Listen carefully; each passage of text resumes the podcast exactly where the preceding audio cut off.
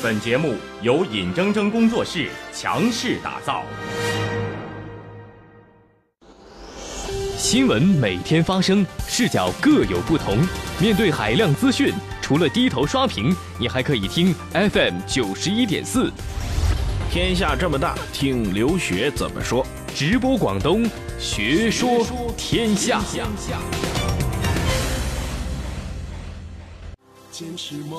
四年一度的体育盛宴，万众瞩目的巴西时刻，听留学说奥运，学说天下，奥运故事会。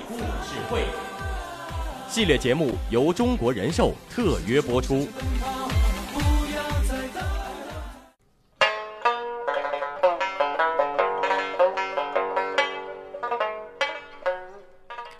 有道理，您就琢磨琢磨；没道理，你也能听个乐呵。欢迎继续回到 FM 九十一点四广东新闻广播直播，广东之学说天下。今天的奥运故事会啊，我给各位说说，为什么这国际田联宁可得罪巴西，他都不敢得罪美国。我一说这个，可能各位就想起来了。头漏也给各位做了预告了，在今天凌晨进行的四乘一百米女子接力赛的预赛当中啊，这个美国选手声称是受了巴西选手的干扰，然后掉棒了。掉棒之后呢，根据规则自然是取消成绩，他就无缘决赛。可是美国人不甘心，说我这个跑的挺好的。就是因为隔壁那个巴西那个女的，她碰了我一下，我的棒就掉了，这跟我没关系，我上诉。上诉之后，国际田联做出决定，让美国人重赛。这一重赛，美国人跑得特别好，跑出了四十一秒多的成绩，当然是小组第一喽，他当然就能进决赛喽，把咱们的这一组中国女子选手这四个姑娘生生的就给挤出了决赛。两千年到二零一六年，十六年的努力，生生的就给挤出去了。然后美国人说不关我事，然后巴西人一耸肩，怪我喽。国际田联说，呃，规则就是如此啊。为什么会出现这种状况呢？如果各位上网找当时那个比赛的镜头，你仔细看，这个美国人呢，他是右手交棒，一般来说都是右手交棒。我右手递出去之后，这个巴西 选手啊，碰的是美国女子选手的左手。这一碰左手，那么请问？我得会隔空打牛，我才能碰到你那个手的棒。我碰了你左手，你右手棒掉了，然后你怪我。这种行为在咱们中国叫碰瓷儿，知道吧？所以在田径赛场上，不知道为啥这个国际田联就说这这就是干扰。这个其实啊，在田径赛场上呢，重赛就像国际田联的新闻发言人安娜说的，是有先例的，但是也不是这么个重赛法。另外，重赛也。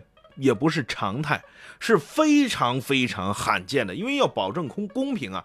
你这边赛完了之后，我的状态已经没了，我已经放松了，彻底卸下来，我比赛状态已经没了。你再让我去重赛，那个成绩可能就不一样了。可是，在这届奥运会当中，四天之内出现两次重赛的奇观呢。今天凌晨是一次。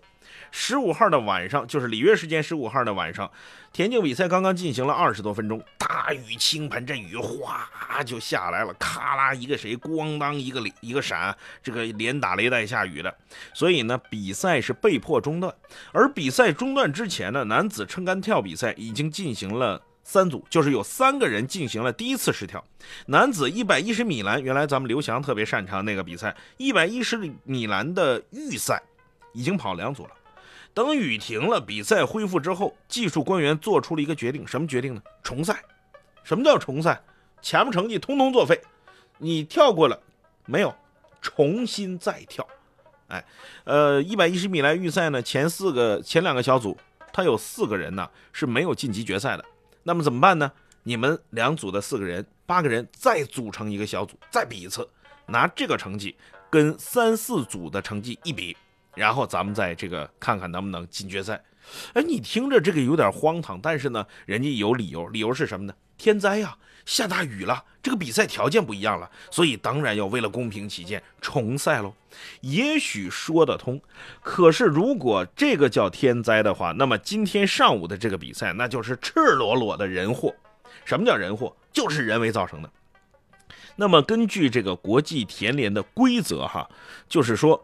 如果有运动员在比赛中有推搡或者阻碍的行为，那么这位运动员将会被取消比赛资格。巴西的运动员就被取消了比赛资格，而裁判可以通过他的判断来决定，如果有运动员受到了严重影响，可以允许比赛在剔除犯规队伍后重新进行，或者是受影响的队伍。进入随后一轮的争夺，这个规则实际上给这个裁判呢授予了特别特别大的权利，就是放开了，权力放开，权力下放，你就你在现场，你最了解情况，你就看着办吧。可是无论是受影响的这一组晋级决赛，还是这个呃剔除掉犯规的队伍重赛，都没有一个小组单独重赛的。这个竞技体育玩的就是竞技，得有人跟你跑，得有人跟你比，这才叫比赛。比赛比赛，至少你你得有一个一个人跟你跑吧。这回没有，美国队自己跑吧，老哥一个自己玩去吧。哎，这个就很奇怪，这就是严重违反了这个规则的。可是国际田联，我现在敢这么说，冒天下之大不韪。这个就叫公开的、赤裸裸的、众目睽睽之下，就这么公然的偏袒美国。他偏袒美国，甚至不惜去打压东道主。你想想，这国际田联跟美国得是什么样的关系？那就不不一定是铁瓷了，铁瓷也达不到啊。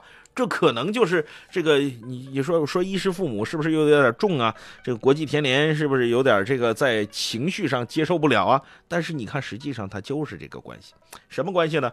给各位说几个传闻哈。这个传闻在哪儿呢？就是说呀，据说哈，对不起啊，容我这个今天不严谨一回，因为我这个也是道听途说，在网上看的。据说比赛结束之后，美国队的这个教练。美国女子这个运动队的这个教练就跑到这个国际田联那儿去，说我们要上诉，我们我你重赛，你你看看你看看你自己回看慢镜头，这明显就是碰了我们队员，确实碰了，但是碰的是另外一只手，不是你胶棒这只手，所以我说巴西人必须得使出傅园慧的洪荒之力，加上中国武术当中的隔空打牛，我才能把你那个棒给你碰掉，要不然你根本碰不掉。哎，这但是不管美国人不管你，你影响我了。因为说实在的，美国人确实有底气，因为他短跑的他这个四乘一百米的实力在这呢。但是你不，你有实力不等于你不讲理，是吧？那么国际田联呢，就看看完了之后说，说这个好像影响不太大，我可以取消巴西队的这个资格。但是啊，你这个美国人要求重赛，我们接受不了，因为没有怎么影响你，该掉棒是你自己的失误，不是人家巴西人给你造成的失误。美国人当时说了句什么话呢？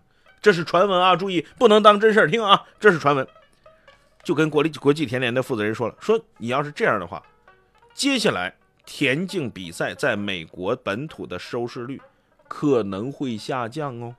我们的电视转播甚至不会转播本届奥运会接下来的田径比赛哟。接下来你美国是不是还要搞什么钻石联赛呀？还要搞室内田径比赛呀？还要搞世锦赛呀？对不起，我们美国的电视台有可能不感兴趣哦。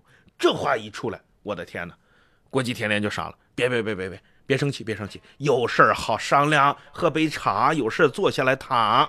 你看这个国际田联也不知道是什么口音哈，反正就是一谈两谈，谈来谈去啊。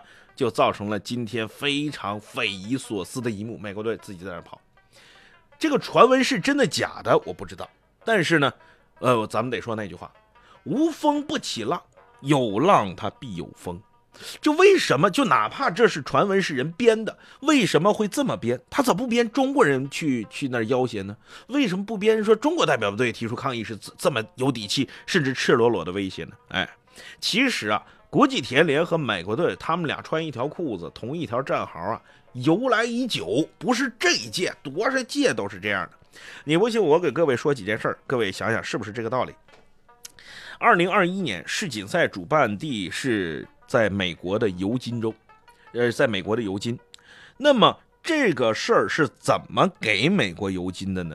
是国际田联前任主席叫迪亚克，迪亚克就直接把这个主办权就交给了尤金了。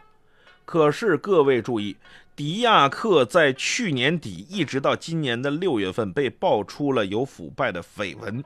这腐败的绯闻其中有什么呢？有这个，据说呀，就有英国的媒体爆出来说，这个迪亚克呀，东京为了争夺二零二零二一年的奥运会的举办权，提前给迪亚克送了一百多万欧元。然后之前还有迪亚克为了俄罗斯对这个兴奋剂的事儿掩盖的这个丑闻，包括迪亚克的这个代理秘书长，呃，国际田联代理秘书长也曾经给这个国际奥委会发邮件说，咱们这个事儿啊，先别公开，咱们私下里先解决解决。也爆出这代理秘书长也收了钱了，所以整个国际田联从这个前主席迪拉克一直到下边的层层工作人员呢，都遭遇了很大程度的信任危机。而这个迪亚克的腐败案件东窗事发之后，二零二一年世锦赛主办地美国尤金州，美国尤金也牵扯其中。比如说，去年年底，《泰晤士报》在一些西方媒体透露啊，尤金当初被授予世锦赛举办权的时候，居然没走公开正式的竞标程序，就直接迪亚克就把这举办权给了给了尤金了。这时候啊，让这个候选城市瑞典的哥德堡大为恼火。这哥德堡就闹啊，说你这个程序都不对呀，你怎么就公然给呀？你就算是给，你得让我心服口服啊。那怎么让人心服口服呢？嘿，没法让人心服口服，因为尤金州离尤金，呃，对不起啊，又尤金州离尤金一百六十公里有一家公司的总部，这家公司的总部叫做耐克。过去咱开玩笑说哪个女的克夫嫁给她老公，为啥她老公没被克呢？因为这老公耐克，他穿了耐克服了，那是啊，这是开玩笑。可是确确实实的，离尤金一百六十公里就是耐克的总部，而耐克一直是国际田联最大的赞助商。那么耐克是哪个国家的企业呢？那是美国人的企业呀。同时，去年十一月底啊，新任的国际田联的主席叫塞巴斯蒂安。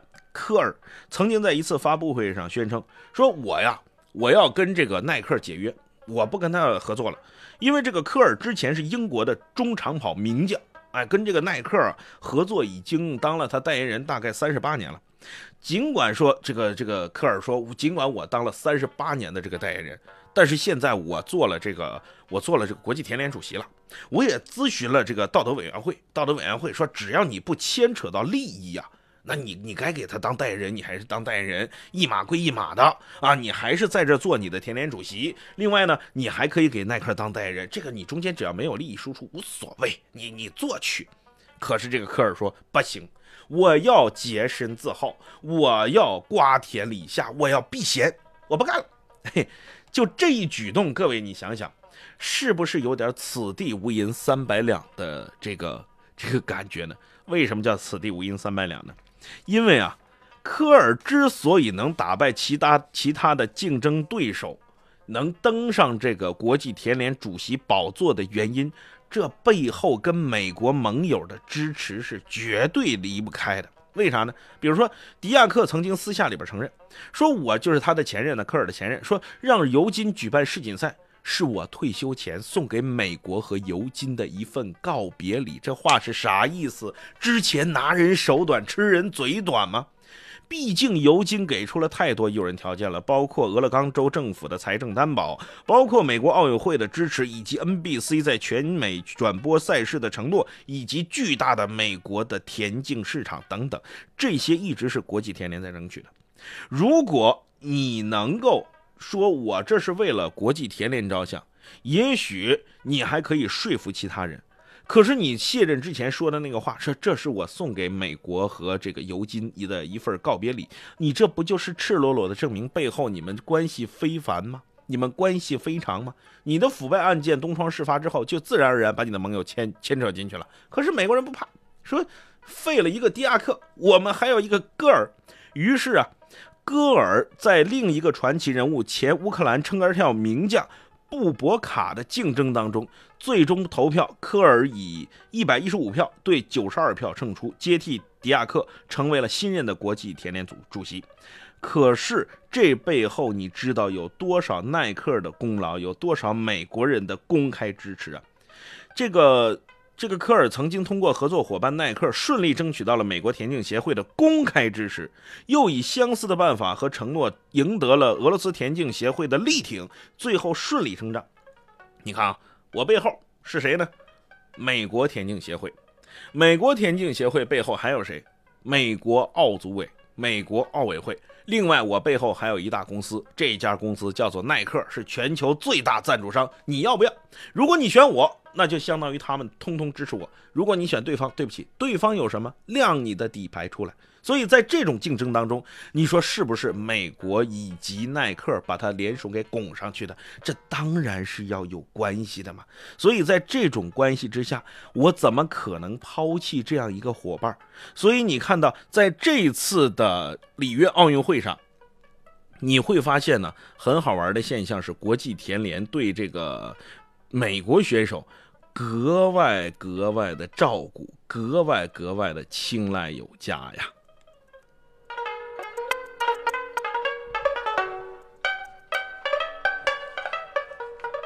其实啊，这个国际田联照顾美国人啊，已经不是第一次了。我给各位举拿举个很简单的例子，拿这个禁药问题来说，这个在两千年以后啊，其实从这个一九六八年以后。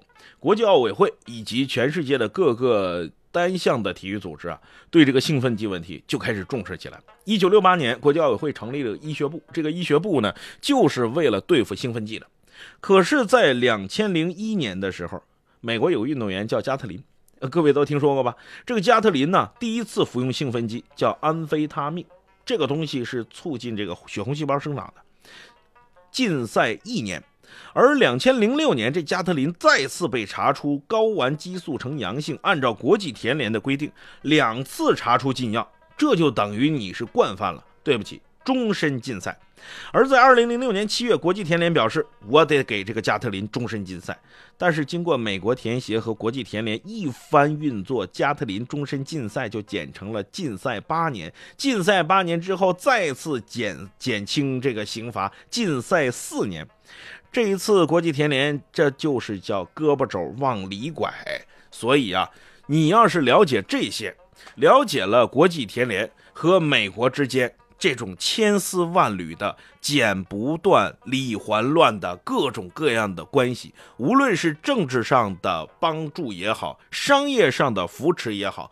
背后美国这么大规模的支持你，那你说在赛场上你还不给我点特殊照顾吗？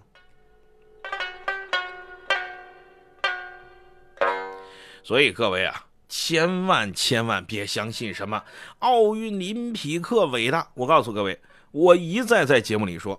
奥林匹克精神非常之伟大，更高、更快、更强，重在参与等等，非常之伟大。可是这奥林匹克，尤其是在奥运的赛场上，他从来就没伟大过，甚至有的时候也很肮脏。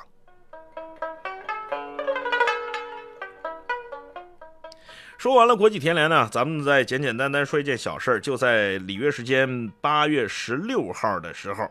前国际足联主席巴西人阿维兰热因病去世，享年整整一百岁啊！哎，这个也算是老喜丧啊，或者叫寿终正寝呐。这位在国际体育界叱咤风云几十年的百岁老人呐，在看到2014年巴西世界杯顺利举办，16年里约奥运会胜利开幕之后，败给了疾病，离开了人世。而对这个阿维兰热的评价呢，是有赞有弹。其中为什么我要说阿维兰热呢？我就想说说。各个世界单项联合会，比如说这个体操联合会呀，什么国际足联呐、国际田联呐，你听上去这个名头很大，听上去这个机构是这个非盈利性的，可是这些机构无一例外，它都需要商业运作，而这阿维兰热几乎就是现代商业运作的鼻祖啊。比如说，我给各位讲几个事儿。阿维兰热的去世，有网友调侃说：“虽然你一生贪污，但是你毕竟为足球事业做出了巨大贡献。”说这句话该怎么理解？哈，一九七四年，阿维兰热击败了英国人，成功当选第七任，也是首位非欧洲级国际足联主席。他一上任呢，他就把这个国际足联大刀阔斧的进行改革。为啥呢？阿维兰热接手国际足联的时候，当时国际足联非常惨呐。这个国际足联的账上才多少钱？仅仅二十美金。你没听错，不是二十万，二十美金。当时世界杯的参赛球队十六支。二十四年之后，当他把权力交给自己的得力助手布拉特的时候，就是前一阵出这个这个受贿丑闻那个 被被被控制的那个布拉特的时候，国际足联的资产总额已经攀升到了不可思议的四十亿美金。就是说，阿维兰热从上任到卸任，他把国际足联的家产整整翻了二两亿倍，这简直就是个奇迹啊！而世界杯的参赛队伍呢，扩充到了三十二支。如果仅从商业运转来看，国际足联比国际奥委会要那要成功的多，无论是国家队之间的欧洲呃世界杯啊、欧洲杯，还是俱乐部之间的冠州呃冠军杯啊、世俱杯啊等等，都让国际足联赚得盆盆满钵满，不仅赚足了名声，还赚足了银子。可是另外一项啊，阿维兰热没有解决的问题就是，阿维兰热始终没有解决谁来给这个国际足联的权力带上笼子。的这样一个问题，阿维兰热是在任的时候就没有人任何人的监督，他有至高无上的权利。可是各位，我们都知道那句话：绝对的权力就会导致绝对的腐败，在任何一个国家都是如此。这句话就一直被我奉为真理。当权力不受控制的时候，它一定是会导致腐败的。可是呢，阿维兰热这个人呢，可能这个手腕啊。其实他在晚年的时候啊，发生了很多次信任危机，可是都被他以高明的手腕巧妙化解。而他的后任继承人，他的得力助手巴拉特呢，尽管继承了他的商业智慧，继承了他的各种政治手腕，可是没办法，依旧东窗事发呀，这纸哪能包得住火呀？阿维兰热寿终正寝呐，我们希望他在另外一个世界老老实实做人，踏踏实实挣钱。当然，我们这么说不是抹杀他对足球的贡献，不是抹杀他对世界杯以及对国际足联的贡献，而是要说，无论是国际足联也好，国际田联也好，今天我们就要问一个问题：你们有绝对的权权利，你们监督这个监督那个，请问谁来监督你们？好了，各位，今天的奥运故事会先给各位说到这儿，下周奥运会就闭幕了。那么下周的事儿，咱们下周再说。祝您晚安。